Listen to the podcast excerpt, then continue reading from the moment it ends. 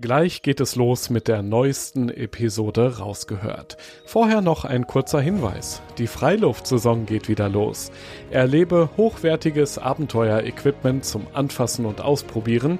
Dazu spannende Vorträge, Workshops und entspannte Abende in den coolsten Outdoor-Locations deutschlandweit. Auch in deiner Nähe.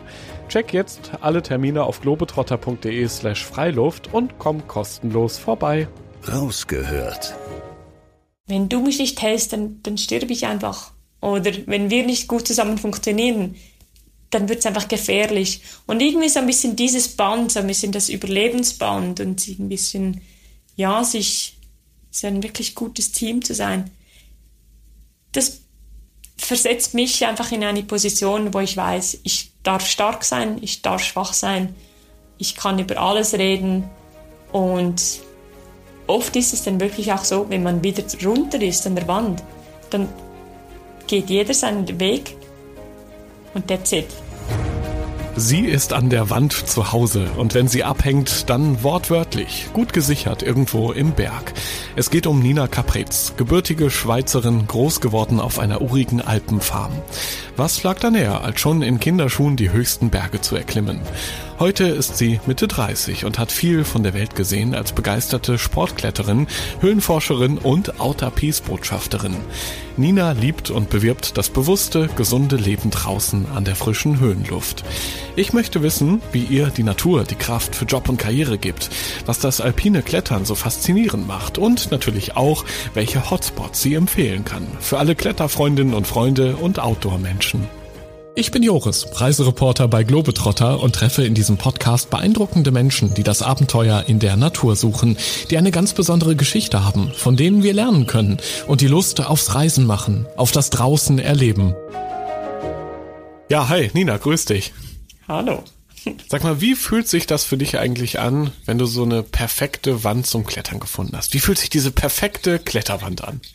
Ich glaube, es wird oft zu einer perfekten Wand, wenn man sich mal so ein bisschen hergetastet hat. Die perfekte Wand ist sicher eine Wand, die eine große Herausforderung ist, aber jetzt trotzdem nicht etwas Unmögliches. Wenn ich weiß, wenn ich einen guten Kopf habe, gut zusammen bin, echt Spaß habe mit meinem Partner und einfach Spaß im Klettern und wenn es halt ein bisschen ab vom Schuss ist, oben in den Bergen oder einfach wirklich, wenn es ein weiter Zustieg ist, dann, dann ist man da schnell einfach mal an einem unglaublich schönen Ort mit einer atemberaubenden Aussicht und ja, wo halt die Natur, wo man der Natur sehr nah ist. Ich kann das so richtig spüren an den Fingern quasi, ja, mit diesem Gefühl, mit, ja. mit großem Interesse, aber auch viel Respekt vor den Bergen, habe ich gleich eine Menge Fragen an dich. Rausgehört um dich mal kurz kennenzulernen, ähm, was genau gibst du eigentlich immer als Berufsbezeichnung an, würde mich mal interessieren. Ja, mich Leute fragen, was mein Beruf ist, dann sage ich Spitzensportlerin, Profikletterin. Und was kommt dann als Reaktion? Cool. und, wahrscheinlich auch und davon kannst du leben? Ja, ich kann sehr gut davon leben. Sehr, sehr gut sogar. Nein, oft die Frage, die gleich danach kommt, ist eben meistens cool. Und dann fragen sie mich, ja, machst du Wettkämpfe? Und dann wird es ein bisschen komplizierter. Dann sage ich, nein, ich mache keine Wettkämpfe. Ich bin quasi dafür, mein Job ist, um die coolsten Routen auf dem Fels zu klettern. Gibt sicher schlechtere Jobs, ne? Also ich glaube. Ja. Genau. Von dem her, jedes Mal, wenn ich eigentlich erkläre, was mein Job ist, finde ich es selber echt cool, oder? Also ich meine, ich, ich bin wirklich dafür bezahlt, dass ich Leute inspiriere, dass ich Leuten Mut mache, dass ich Leute einfach die, ja, irgendetwas wecke, die Lust gibt zum, zum Rausgehen und so ein bisschen seine Grenzen zu, zu überschreiten oder auch nicht, einfach, einfach rauszugehen. Und das ist cool. Und du und die Berge, das ist ja eigentlich eine Liebesgeschichte von der Geburt an. Denn du kommst ja aus der Schweiz, man hört es vielleicht auch, ja, bist groß geworden genau, in so einer wunderschönen Alm in einem Tal in Graubünden, habe ich gelesen. Ähm, und eigentlich ja. musste es ja so kommen, dass du hoch hinaus wolltest, schon als Kind, kann ich mir vorstellen. Es gab fast keinen anderen Weg als nach oben in die Berge. Ja, allgemein, wenn man halt in der Schweiz aufwächst und eben speziell in Kantonen wie eben Graubünden oder im Wallis oder Berner Oberland, ich meine, da wird man halt schon recht geprägt von den Bergen. Also die sind einfach dort, die sind mega. Ähm, mm, man lernt so früh Skifahren oder, oder einfach, ja, sich halt man bewegt sich einfach in den Bergen, oder? Meine, jemand, der in der Stadt aufwächst, der lernt, wie über einen Fußgängerstreifen zu laufen, ohne überfahren zu werden. Und wenn man halt in den Bergen aufwächst, dann lernt man halt sehr schnell, wie man einen Grat überschreitet, ohne dass man irgendwie 500 Meter äh, ins Tal runtersaust oder so. Ich, und es ist schon was Schönes, wenn man halt der Natur so nah war und irgendwie so urchig äh, irgendwie aufgewachsen und erzogen wurde, muss ich sagen, das ist eigentlich für mich ein, ja, war ein Riesengeschenk.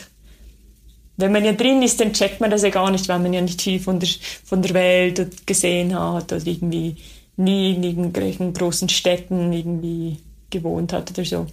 Aber so das Bergleben ist schon echt cool. Wie ist das bei dir? Ähm, mir geht's immer so, wenn ich im, im bergigen Urlaub bin, dann die ersten Tage macht man morgens da, was ich, die Gardine zur Seite in der, der Almhütte oder wo man da untergekommen ist und freut sich tierisch über die Berge und denkt sich, wow, was für ein Panorama. Aber dann so spätestens nach fünf, sechs Tagen denkt man sich morgens, okay, jo, das sind die Berge, kenne ich. ähm, wie schaffst du es, dass die Berge auch nach Jahren für dich besonders bleiben, dass du immer wieder so, so ein Herzklopfen bekommst und dir denkst, okay, ich muss heute wieder irgendwo hochklettern, das ist meine Leidenschaft, jeden Tag neu.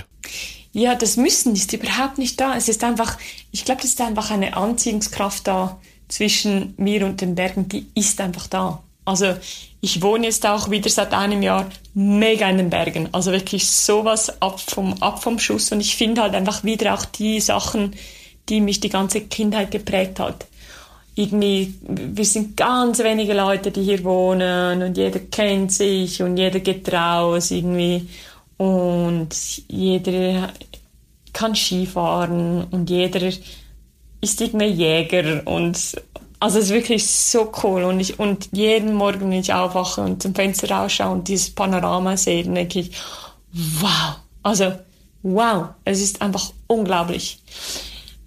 Es ist jetzt nicht so, dass ich immer das Riesenbedürfnis habe, irgendwo mega steil oder hoch zu klettern, aber sicher der Drang und die Lust zum rauszugehen in die frische Luft, in diese pure Bergluft, der ist eigentlich immer da. Und du bist ja auch so groß geworden, also ein Familienleben direkt in den Bergen, ich glaube mit zwei älteren Geschwistern. Genau, ja. Wie war das am Anfang? Wie habt ihr euch da so ganz früh in jungen Jahren mit Kinderbeinen quasi zum ersten Mal in die Berge getraut? Wie bist du in den Bergen ja, groß geworden? Ja, wir mussten, wir Ihr mussten musstet, okay. jeden Sonntag auf eine Wanderung. Ah. Jeden Sonntag mussten wir auf eine Bergwanderung. Aber auf den Gipfel gab es eine Kinderüberraschung. Ach. Und das war natürlich voll das Zickerli. Und wir sind dann mega früh ins Kader Skifahren, also Skifahren angefangen und Snowboarden Snowboard zu fahren. Und eigentlich so das Klettern in den Bergen, das habe ich erst ganz, ganz, also ganz spät, erst mit 13 Jahren durch den ähm, Schweizer Alpenclub entdeckt. Ich bin dann dort, wie natürlich meine große, großen Geschwistern, bin ich denen nachgegangen und bin dann in den Jugend, in die Jugendverein vom, vom Schweizer Alpenclub beigetreten. Und das war dann so eine richtige, ja, das hat mir so richtig die Augen geöffnet, was kann man überhaupt alles in den Bergen machen. Eben von irgendwie 4000 irgendwie Bergen oder Gipfel im Wallis, Hochtouren machen, bei uns einfach Skifahren und, und auf Skitouren gehen, dann Klettern in der Halle im Winter, äh, Kletterlager in Südfrankreich, bei uns Klettern im Rätikon. Also die haben so, wir waren so eine richtig coole Jugendgruppe und der Altersunterschied war, war mega, mega groß eigentlich zwischen so ein bisschen den Älteren und Jüngeren. Aber jeder hat irgendwie aufeinander aufgepasst und es gab nie irgendwie, das ist die starke Gruppe, das ist die schwache Gruppe. Es war einfach so mega natürlich, wie auch diese Bergführerin in uns so mit einer riesengroßen Freude einfach alles beigebracht haben und uns mitgenommen haben und einfach ein, ein riesen Vertrauen auch in diese Jungen, in diese Jungen hatten. Und ich glaube, das ist halt wirklich das, was man sich am meisten geprägt hat, dass es nie irgendwie so eine Elite gab oder irgendwie so ein Wettkampf war, sondern wirklich einfach das Weitergeben und so die Freude, zusammen zu sein und draußen zu sein und das mega Simple, das, das, hat, das hat mir diese Gruppe sicher mitgegeben. Dass man so wenig braucht, zum, zum, dass man einfach eine gute Zeit hat zusammen. Das finde ich echt super, auch wie du beschreibst, dass ihr mit verschiedenen ja, Altersklassen zusammen wart. Ich meine, dieses Abhängen, so, das kennt man vielleicht auch in der Stadt, dieses gemeinsame Abhängen und dass die Älteren den Jüngeren mhm. so ein mhm. bisschen beibringen, wie, wie das Leben funktioniert. Aber dass mhm. ihr so mhm. gemeinsam dann loszieht in die Berge, die Älteren bringen den Jüngeren bei, was sie schon wissen, wo man aufpassen muss.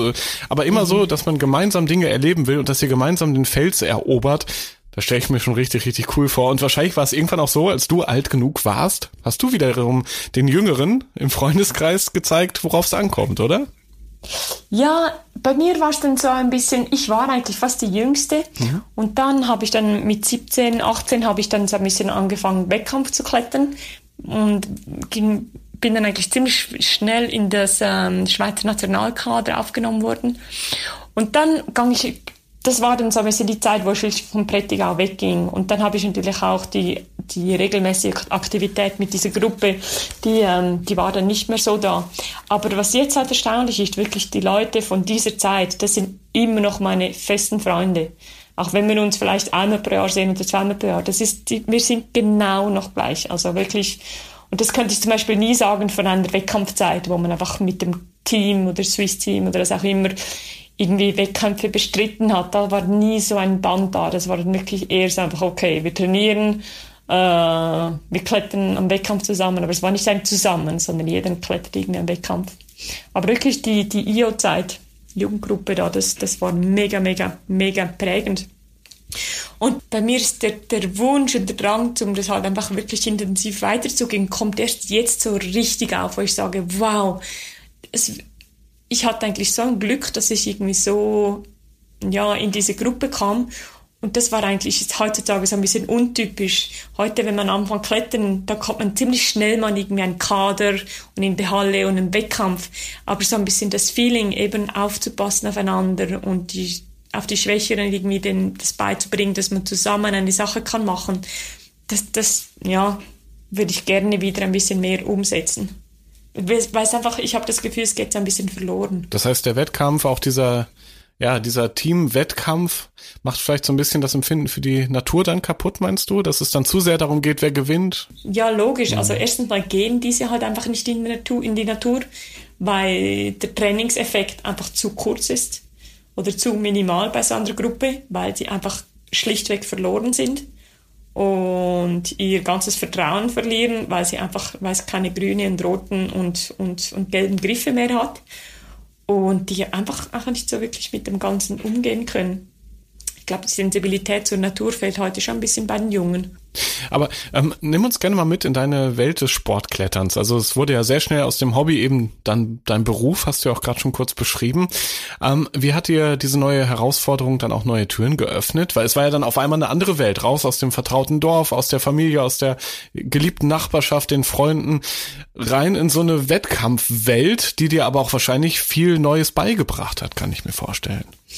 Also mir hat das Wettkampfklettern nie irgendwie mega viel gesagt. Es war cool, vor allem weil ich, weil ich auch die Freundin war von einem der besten Wettkampfkletterer der Schweiz. Und es war dann schon cool. Also ich kann mich noch ganz, ganz gut erinnern, mit 19 Jahren, mein erster internationaler Wettkampf waren grad die, war gerade die Weltmeisterschaft, Jugendweltmeisterschaften in Peking. Und das war schon ein Riesenschock für mich, also eine Riesenmöglichkeit. Oder bist irgendwie jung und warst nie irgendwo an einem Wettkampf dabei und dann habe ich mich einfach so schnell qualifiziert durch zwei irgendwie Finalplätze in einem Europacup und dann äh, Europacup und dann stehst du einfach irgendwie in Peking an einer Weltmeisterschaft. Das war schon unglaublich für mich. Also ich war so nervös allemal. Ich hatte so und habe auch heute noch immer so hohe Erwartungen an mich selber. Und also ich kann mich ganz, ganz oft, also ganz oft hatte ich wirklich, ich habe einfach nichts geschlafen vor einem Wettkampftag. Also wirklich nichts, Freinacht. Und irgendwie hatte ich das Gefühl, als ob ich in einem Film war oder bin. Und irgendwie alle hatten mega Erfahrung mit Wettkampf und so. Und ich war da und ich hatte irgendwie keinen Plan, wie aufwärmen, wie viel Zeit, wann war ich dran oder bin ich dran, wie muss ich genau und ich kann mich auch noch erinnern, mein, wirklich mein erster Wettkampf, das war die Bouldermeister Schweizer Meisterschaften und ich weiß auch genau, ich, ich ging zum ersten Boulder, hab den, den klettert und dann lief ich einfach weg. ich habe das nicht geschnallt, dass es ein Parkour ist, wo man irgendwie fünf, vier oder fünf Boulderprobleme irgendwie muss bewältigen. Ich habe einfach bin da raus aus der Isolation, habe den ersten Boulder geklettert, habe da mein Zeugs zusammengepackt und bin wieder davon. Also irgendwie, das war so witzig und dann haben mich alle gesucht, weil einfach es war einfach niemand mehr da beim zweiten Boulder. Die Nina war weg. Und irgendwie so war ich, glaube ich, irgendwie so naiv oder irgendwie so witzig war das dann irgendwie, ja, war ich einfach. Aber ich habe selber irgendwie also ich habe es ja nicht extra gemacht, und, aber irgendwann fand ich dann einfach, dass es mich irgendwie, dass es einfach so zeitaufwendig ist und so viel Zeit einfach an einem Plastikgriff hängen und halt einfach auch drin zu sein für dann irgendwie, keine Ahnung, eine Minute an der Wand sein oder so, das war es mir einfach irgendwie nicht wert. Also das war, mir hat der Ausgleich gefehlt. Mir hat das ganz klar die Natur gefällt und das draußen zu sein und einfach auch normal draußen klettern zu können. Was ich mir aber vorstellen kann, wo du wahrscheinlich auch bis heute dankbar bist, dass du dir die Welt quasi erklettern konntest durch die Wettkämpfer, durch die Teilnahme eben in allen Teilen der Welt, hast du auch viel gesehen, was andere wahrscheinlich nie zu sehen bekommen werden, auch wenn es teilweise eine künstliche Welt ist, wie du es beschreibst. Was sind denn so mhm. die, die schönsten Momente, wenn du zurückdenkst an deine Karriere, kann man ja sagen? Ja, das war sicher eben der Moment in Peking. Das war schon mega cool, weil wir waren da eben mit den, also es waren Jugendweltmeisterschaften, es war mein erster internationaler Wettkampf. Ich kann mich noch ganz genau daran erinnern, ich habe, glaube Hund gegessen. Also nicht mit Absicht, aber einfach Ist hier passiert. die Wie spannend. chinesischen Speisekarten waren ziemlich unverständlich. Und wir haben dann auch wirklich uns einen Tag Zeit genommen und sind die chinesische Mauer anschauen gegangen. Und ja, ich war einfach mega fasziniert von den Märkten und dem Geschmack und irgendwie, ja, ich fand's mega cool. Also wirklich mega cool. Und das stimmt schon, also wirklich, und dann, also weißt du, wenn man auch noch jung ist, dann, ja, da macht man halt auch viel noch Scheiß und irgendwie, ich kann mich auch erinnern, nach dem Wettkampf gingen wir in eine riesen Diskothek und da waren einfach alles nur so, also es war wirklich grausig, wirklich fette Chinesen, alle oben ohne am Tanzen, alle waren verschwitzt und wir waren da die jungen Schnaufer zwischen ich mit 13 und eben ich war 18, völlig geschockt und ja, es war einfach so kulturell so ein Schock. Aber ja, das, das hat mich auch geprägt und eben die Lust am Reisen ähm, war dann immer noch äh, größer und größer und sicher auch noch viel mehr um, um äh, halt wirklich in der Natur zu klettern. Und es ist ja fast logisch, dass man eigentlich bei jeder Reise, wenn man irgendwann einen Flieger nimmt, durch eine große Stadt fliegt und dort einen Tag Aufenthalt hat und irgendwie auf die Märkte geht und irgendwie einfach, ja. Ich wollte gerade sagen, es klingt so ein bisschen raus, dass du einerseits dankbar bist für die ganzen Wettkampferfahrung, vielleicht weniger für die Menschen, die offenbar ja dann charakterlich nicht immer ganz so angenehm waren, was du kennengelernt hast, aber schon für die Reisen, für deine Erlebnisse. Aber, und das finde ich so spannend, du brauchst es nicht, es fehlt dir nicht, du vermisst es nicht. Du hast einfach bei dir vor der Tür genug von dem Abenteuer, was du brauchst. Du brauchst dafür nicht in den Flieger steigen oder genau. weit weg sein oder auch tagelang Nein, in Hotels. Also ich so. bin jetzt so, mhm. nein, Nein, ich bin jetzt seit einem Jahr, seit, seit einem, ja, seit einem Jahr und zwei Monaten bin ich nirgendwo mit dem Flieger mehr her. Und ich bin nur hier in Frankreich gewesen und in der Schweiz, um die Familie ein bisschen zu besuchen und im Rätikon zu klettern. Ja, und ich bin mega zufrieden. Also wirklich, klar fehlt mir so ein bisschen das andere vom, vom Reisen. Aber ich bin überhaupt nicht unglücklich oder frustriert. Im Gegenteil, ich, ich mehr und mehr entdecke ich wirklich eben noch kleiner irgendwie Abenteuer und, und, und die Leute, die hier leben und eben jetzt, jetzt wohne ich wieder ganz oben am Berg in einem Tal. Es gibt auch coole Kletterei hier und so.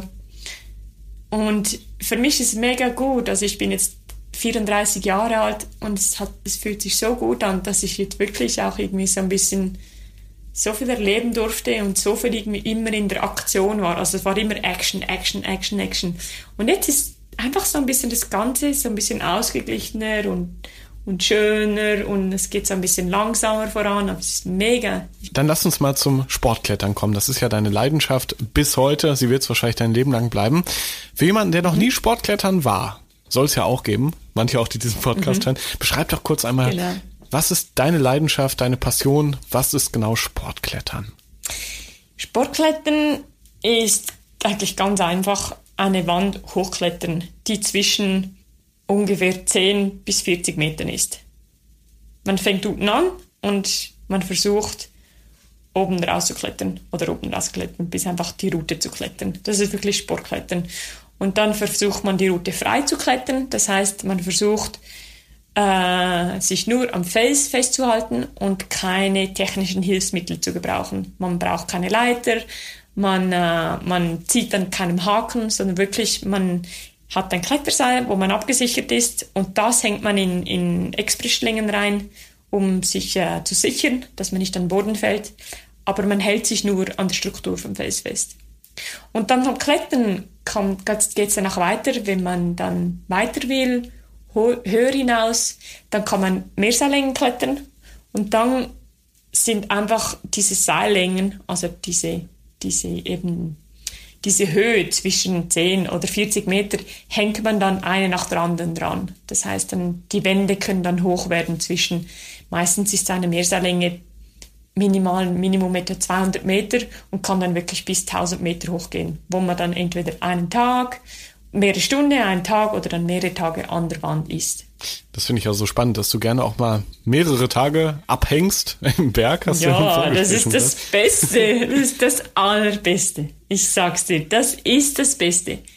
Das ist eine Reise, das, kannst du, das kann man sich eben gar nicht vorstellen. Wenn du einfach so viel Erfahrung hast und so gut wirst mit allem Technischen, was brauche ich alles? Wie, wie, und wo schlafe ich? Was muss ich alles für Material haben? Wie viel Wasser brauche ich? Wie viel Essen brauche ich? Wie viel äh, Material brauche ich, um dort hochzukommen? Klettermaterial. Und wenn man das einfach über Jahre einfach irgendwie immer ausprobiert hat und irgendwie immer sich mehr weiß und sich besser kennenlernt, hey, dann gehst du in die Wand und du bist wie zu Hause. Dann, dann ist einfach die Vertikale ist einfach keine Vertikale mehr. Dann bist du einfach, als ob du daheim in der Stube wirst, wirst irgendwie rumlaufen. Das ist so cool. Ja. Es ist so cool, weil du hast einfach genau nur das Minimale mit dir, weil du musst halt alles hochschleppen, oder? Dann zieht man das in einem Sack, in einem Sack äh, mit einem anderen Seil hoch. Und da kannst du nicht einfach noch irgendwie die Kaffeemaschine mitnehmen oder irgendwie ein Handtuch oder äh, weiß ich nicht was. Das, das geht einfach nicht. Da bist du einfach so reduziert auf genau das, was du brauchst, um gut zu klettern. Und das ist cool, weil die Unterhaltung ist dann das Klettern selbst und einfach die Zeit, die du mit deinem Kletterpartner hast. Du, das wäre meine nächste Frage gewesen. Ich habe jetzt schon öfter von Abenteurerinnen und Abenteurern gehört.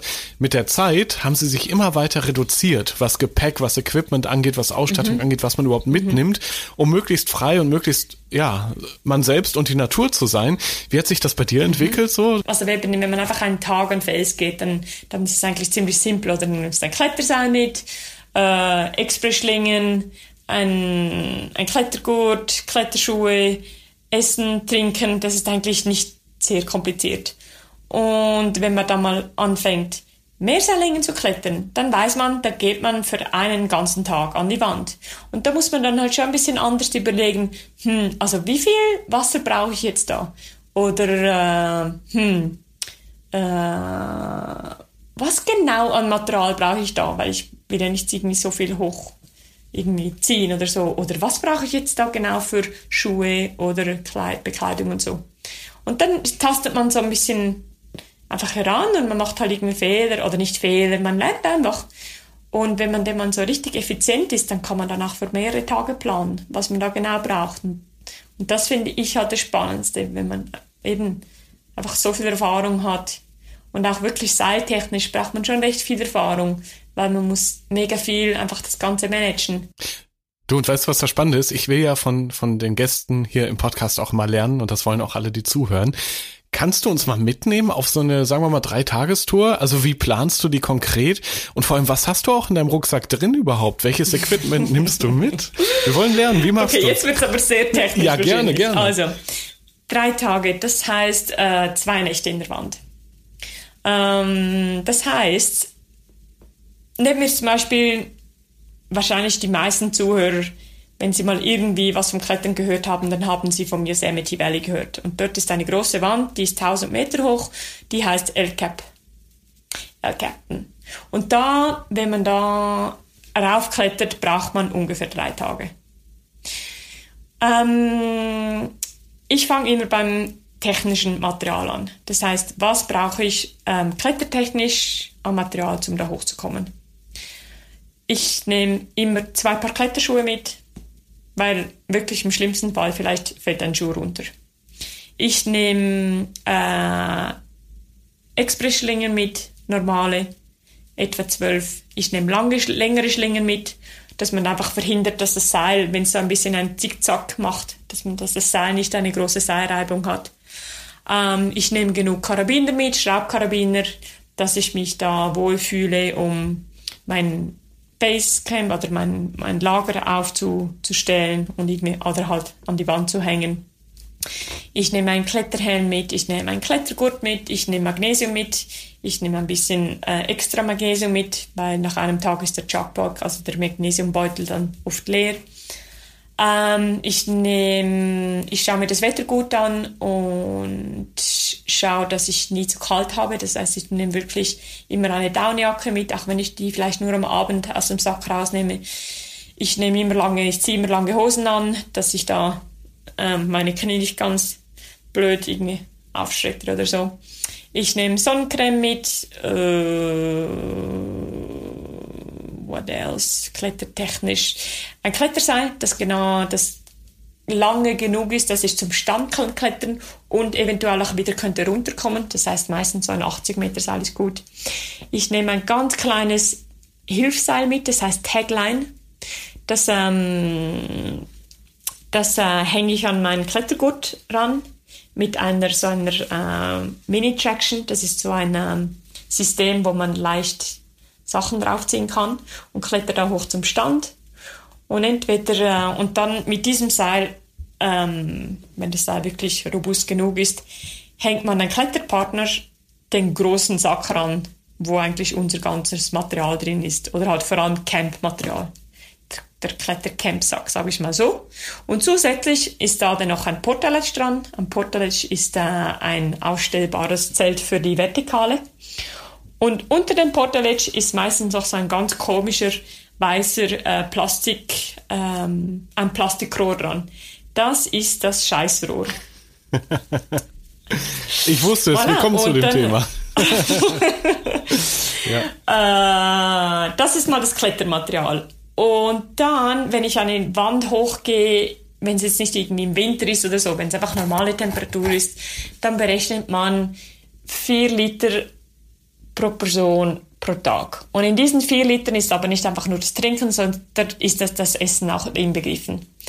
Das heißt, wenn man zwei Leute isst, dann wird es 8 Liter pro Tag und dann mal drei, 24 Liter im Ganzen. Ist schon auch Gewicht. Ähm, also man darf nicht schwach sein. Ja, so, und ja. eher, man nimmt ein bisschen mehr mit, weil es kann auch sein, dass man einen Tag länger an der Wand muss bleiben und wenn das Wasser ausgeht, ist echt blöd. Wenn du kann zu essen mehr hast, dann ist es nicht so schlimm, aber trinken ist echt blöd.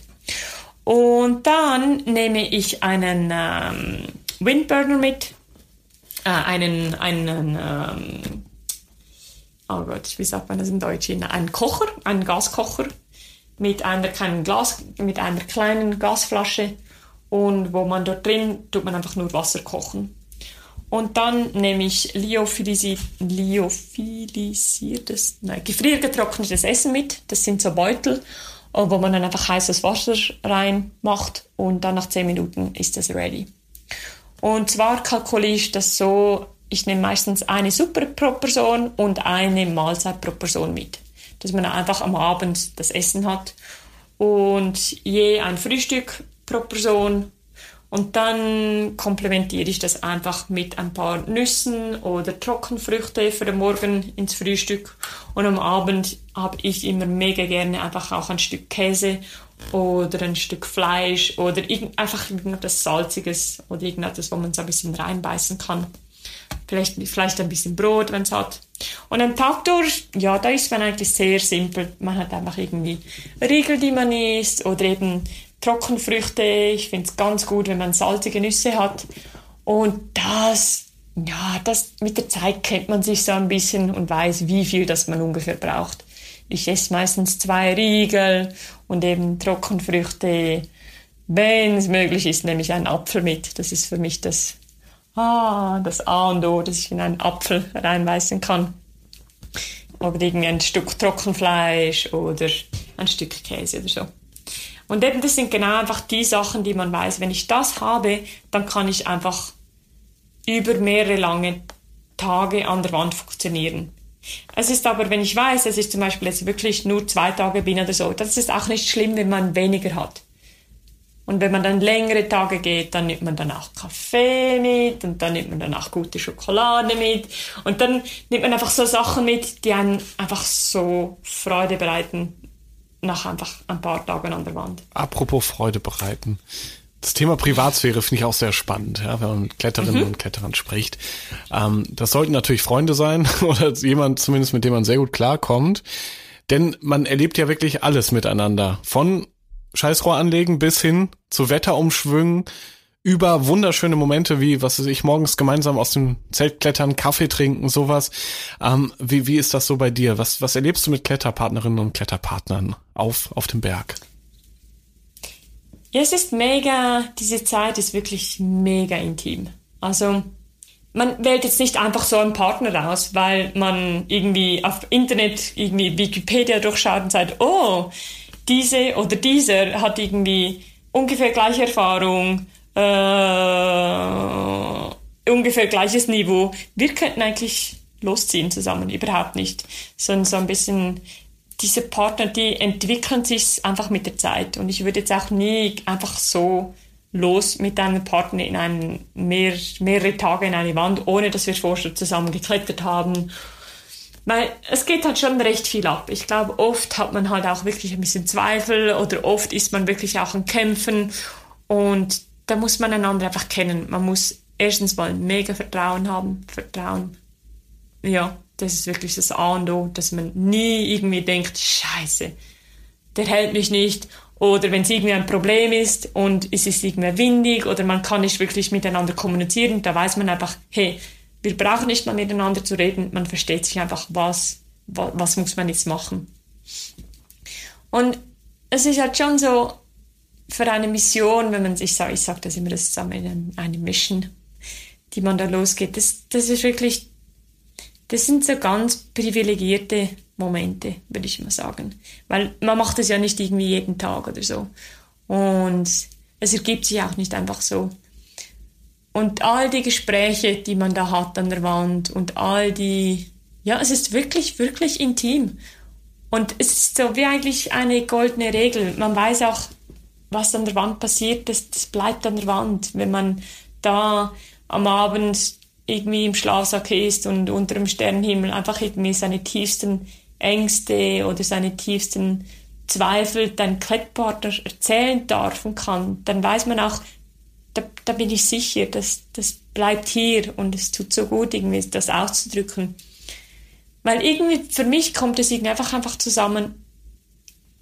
Man, man ist ja nicht, wenn, wenn man an einer Wand ist, das ist ja nicht ein Überlebenskampf.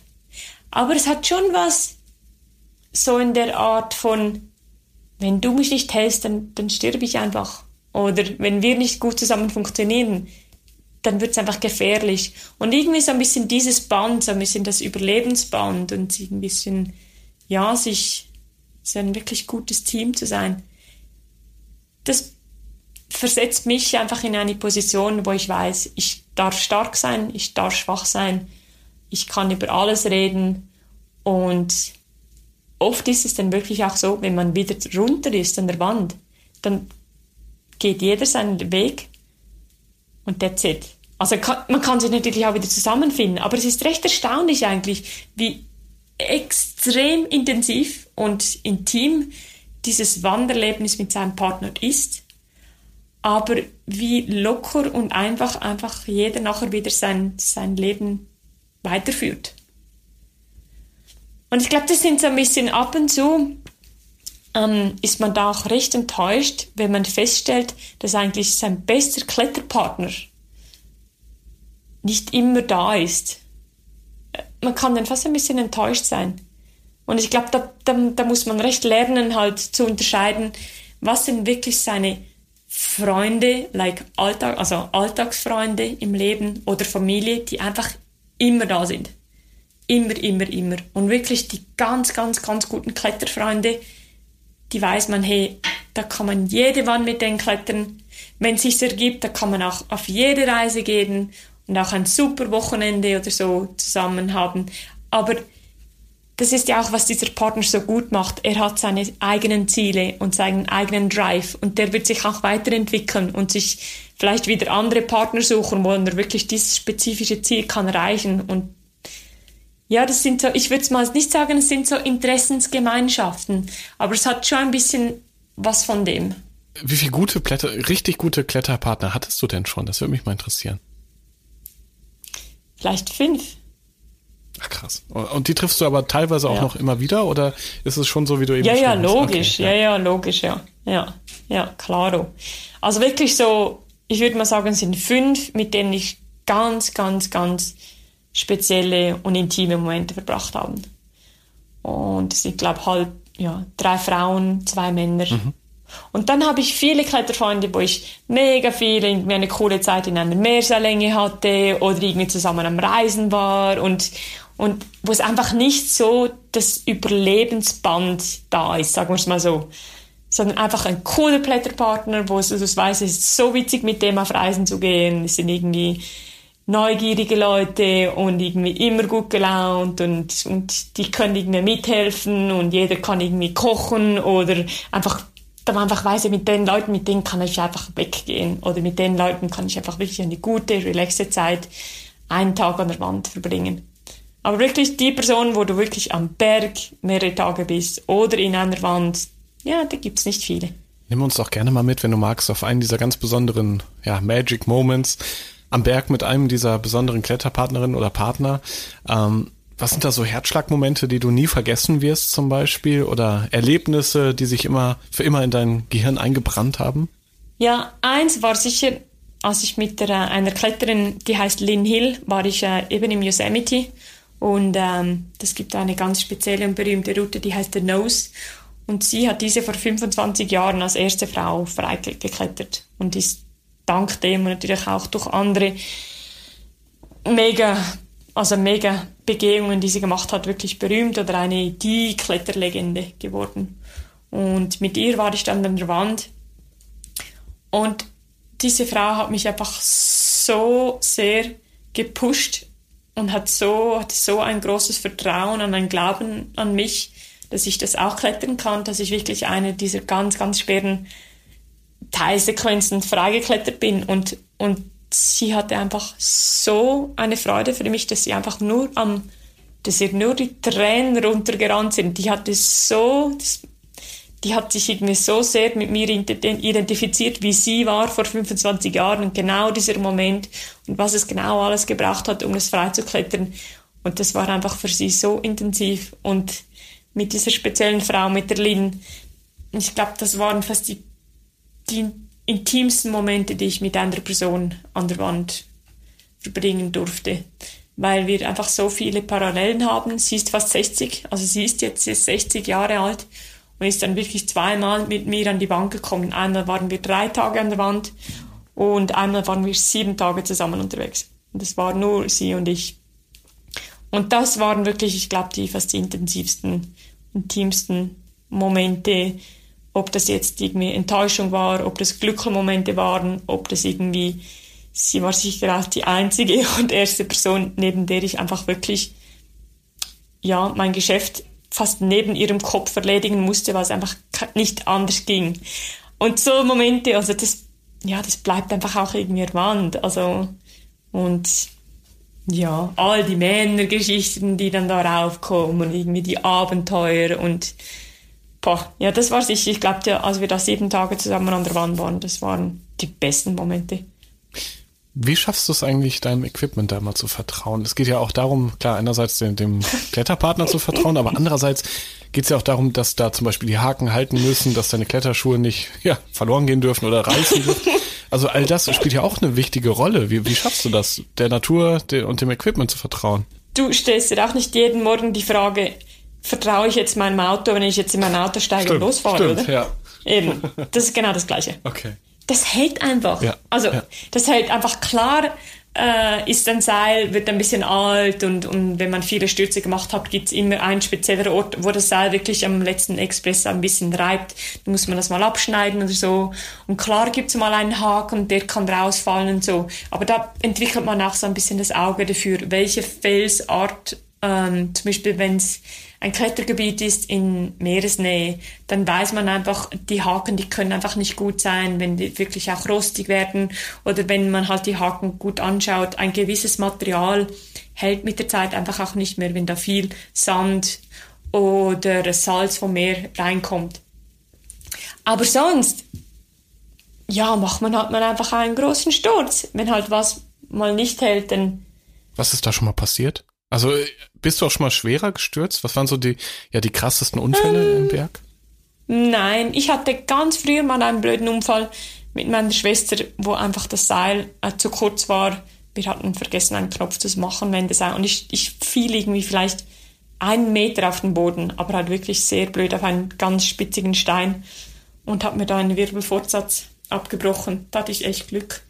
Aber sonst habe ich eigentlich, ich habe immer mega große Stürze genommen, aber ich habe so früh gelernt, dass Stürzen einfach zu, das ist Teil von diesem Sport.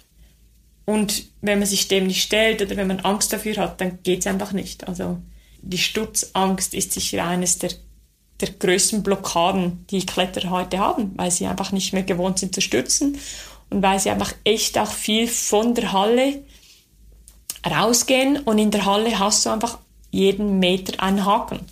Und draußen hast du halt einen Haken, je nachdem, wo du bist oder ob es Sinn macht oder wie es braucht. Aber das ist nicht einfach eine Regel, die dort drin ist, geschrieben, irgendwie lizenziert, jeder, jeder Meter muss da ein Haken sein. Sag ganz kurz, ist Hallenklettern auch okay? Oder sagst du dann, nee, es muss schon draußen sein? Ah, doch, doch, okay. doch, doch. Nein, nein, das passt schon. Also jetzt bin ich schon seit über einem Jahr nicht mehr in einer Halle gewesen mit dem Covid, aber es fehlt mir auch nicht. Aber nee, nee, das ist super, das ist mega amüsant und, und man hat da immer eine gute, gute Zeit mit den Freunden. Sag mal, äh, du liebst das Draußensein, das spürt man mit jedem Wort. Ähm, und da passt es ja auch super, dass du Botschafterin bist für die sogenannte Outer Peace-Bewegung. Ähm, Da geht es um Achtsamkeit, bewusstes, gesundes Leben in der Natur, grob gesagt. Ähm, wie würdest du es beschreiben? Ja, was ich halt immer wieder feststelle, ist, wie wenig das es wirklich braucht, ähm, wenn man draußen ist, um einfach wirklich glücklich und befriedigt zu sein. Ähm, wenn ich wirklich draußen bin, dann, dann liebe ich das, liebe ich es, dass mich einfach nirgends, dass ich einfach nicht beeinflusst werde. Das heißt, wenn die Natur einen gewissen, einen gewissen Geschmack hat, dann kommt da eine Erinnerung hoch. Aber wenn du irgendwie durch die Stadt läufst, da kommen da ganz verschiedene Gerüche hoch, die dich wirklich direkt beeinflussen und wo dann halt irgendwie einfach Bedürfnisse geweckt werden, die eigentlich gar nicht natür natürlich sind oder gar nicht nötig sind. Und das ist, glaube ich, das, was ich in der Natur am meisten mag. Dass irgendwie nie ein Hintergrundlärm oder irgendwie ein komischer Geruch oder so. Oder die Luft ist halt einfach mega sauber auch immer. Und man spürt so richtig, ob man jetzt Durst hat und das Einzige, das, das Einzige, was ich trinke, ist Wasser. Und man, das, das Wasser, wenn man draußen ist und so richtig Durst hast, das ist das beste Getränk, das es gibt. Und, und man mag einfach auch nicht irgendwie komische Sachen essen, wenn man draußen ist, wo irgendwie mega, mega fettig sind oder so, sondern da mag man einfach in einen Apfel beißen, eine Scheibe Brot essen, ein Stück Käse essen, so wirklich so richtig, richtig simpel. Das ist das Beste. Ja, ich weiß auch nicht. Ich finde einfach die, die Farben, ich glaube, das ist das, was mich fast am meisten beeindruckt. Es ist einfach, wie, wie intensiv die Farben sind in der Natur und wie, wie speziell, dass ich das aufnehme. Lass uns am Ende nochmal über deine Hotspots und auch über deine Tipps sprechen. Was sind so Berge, wo du sagst, okay, da will ich unbedingt bald, möglichst bald wieder hin, wenn es auch wieder geht? Wo könnten vielleicht auch Anfänger, die ähnlich, ja, diese Klettererlebnisse wie du erleben möchten, ihre ersten Gehversuche machen? Was empfiehlst du da auf unserer, sagen wir Weltkarte oder Europakarte? Ja, es kommt halt, also ich würde mal anfangen, egal wo man jetzt wohnt, Europa oder weltweit, einfach wirklich anfangen, die Augen zu öffnen, was gibt's wirklich im Umkreis von 10, 20, 30, 50 Kilometer bei mir. Weil das ist dann am schönsten und ich glaube, das ist dann auch dort, wo man sich am wenigsten irgendwie gerade in was reinrasselt, weil erstens mal kennt man die Region und man kennt vielleicht ein paar Leute und dann fängt man einfach ganz simpel mal an, sich irgendwie ja, ein bisschen nachzuforschen halt. Gibt es hier irgendwo einen Felsen, einen Berg, sucht sich dann halt das Topo raus, kauft sich einen Topo, einen Führer, ähm, informiert sich, ob es da irgendwelche Gruppen schon gibt, irgendwie eben wie einen Schweizer Alpenclub oder irgendwie eine, ein Verein im Tal, wo man da einfach mal mit kann. Ich glaube, es ist recht cool, wenn man die ersten Male einfach mit jemandem mitgehen kann. Ich glaube, dass das, ähm, ja, dann, das erweckt so ein bisschen einfach Vertrauen dann und dann eben rasselt man nicht einfach blind in was rein, was gefährlich ist. Und dann finde ich es einfach spannend, so ein bisschen selber die Berge hochzugehen und zu erforschen. Und wenn man sieht, dass es halt zu schwierig ist, dann geht man wieder runter. Und ja, also ich weiß auch nicht, ich bin halt sehr geprägt vom Rätikon, weil die ganze Rätikon-Kette hat eigentlich vom Wanderer bis zum Klettersteig, Begehr, äh, bis wirklich zum Kletterer wo irgendwie im Vierer, Fünfer anfängt, hat es einfach alles. Bis hoch zum wirklich schwierigen, schwierigen Graden. Und ich finde es einfach unglaublich, wie schön das diese Region ist. Also wirklich so eine idyllische Schweizer Alpenlandschaft mit einer riesigen Kalkkette, wo sich einfach jeder austoben kann und hochklettern kann. Also für mich hat das Rätikon schon was ganz, ganz, ganz, ganz Attraktives und Schönes für wirklich jedermann. Ja, Nina, vielen Dank für deine leidenschaftlichen Erzählungen, auch deine ehrlichen Worte, was den Wettkampf anging. Und ja, aber dann auch vor allem das, was man im Berg erlebt. Das ist ja was, was viele Hörerinnen und Hörer wahrscheinlich noch nicht erlebt haben, jetzt aber wahrscheinlich unbedingt mal austesten müssten. Gerade diese mhm. Abenteurer und äh, mhm. das steckt ja jedem von uns, dass ja. man die Natur erkunden möchte, vielleicht den Berg hoch ähm, und ich glaube, du hast da viele spannende Hinweise gegeben, worauf man achten sollte. Und vor allem, und das fand ich so toll, was es auch menschlich mit einem macht. Wie nah es auch einen mit dem Kletterpartner zusammenbringt. Das war eine sehr, sehr spannende Geschichte, die du da erzählt hast. Vielen Dank dafür. Dankeschön. Danke. Rausgehört ja, wie hat dir die Episode gefallen? Hast du vielleicht noch eigene Fragen an Nina oder die anderen Abenteurer aus diesem Rausgehört Podcast? Ich freue mich ja immer über dein Feedback. Gerne per Mail an podcast.globetrotter.de oder natürlich auch über die Social Media Kanäle von Globetrotter bei Facebook oder Instagram. Das war die 25. Episode vom Rausgehört Podcast. Schon in vier Wochen bekommst du hier die nächste Folge. Bis dahin schau doch gerne mal im Blog zum Podcast vorbei. Den findest du auf globetrotter.de slash magazin. Dort gibt es alle Infos zu meinen spannenden Gesprächspartnern, ihren Reisen und natürlich alles an Serviceberatung und Equipment. Ich bin Reisereporter Joris. Das nächste Abenteuer wartet schon. Erinnerst du dich an deine Lieblingsreise? Jetzt gibt es einen Podcast voller Lieblingsreisen. Erlebe mit uns spannende Outdoor-Expeditionen und schnür den Backpacker für abenteuerliche Regennächte auf der Isomatte. Wie der Nebel dampfend aufsteigt über dem Wasser. Ein richtig schöner Ort, um wach zu werden. Lieblingsreisen. Bier gibt's, sehr gut. Und Brezen sehe ich da zum Beispiel auch. Mhm. Cheers. Dein neuer Reisepodcast. Man muss einfach runterfahren, man muss Denken ausschalten und Fühlen einschalten. Ja, jetzt schwebe ich geradezu. Also, ich fühle mich echt wie neugeboren. Super, super toll. Mit uns erlebst du Mikroabenteuer und die weite Welt. So. Wow. Wir, sind wir wollen ja nicht gleich den ganzen Laden leer essen. Ja, Sie wissen ja noch gar nicht, was es am Schluss kostet. Lieblingsreisen. Jetzt gehen wir über den Bazar in Marrakesch. Jetzt entdecken, abonnieren und mitreisen. Lieblingsreisen gibt es überall für dich, wo es Podcasts gibt. Kommst du mit?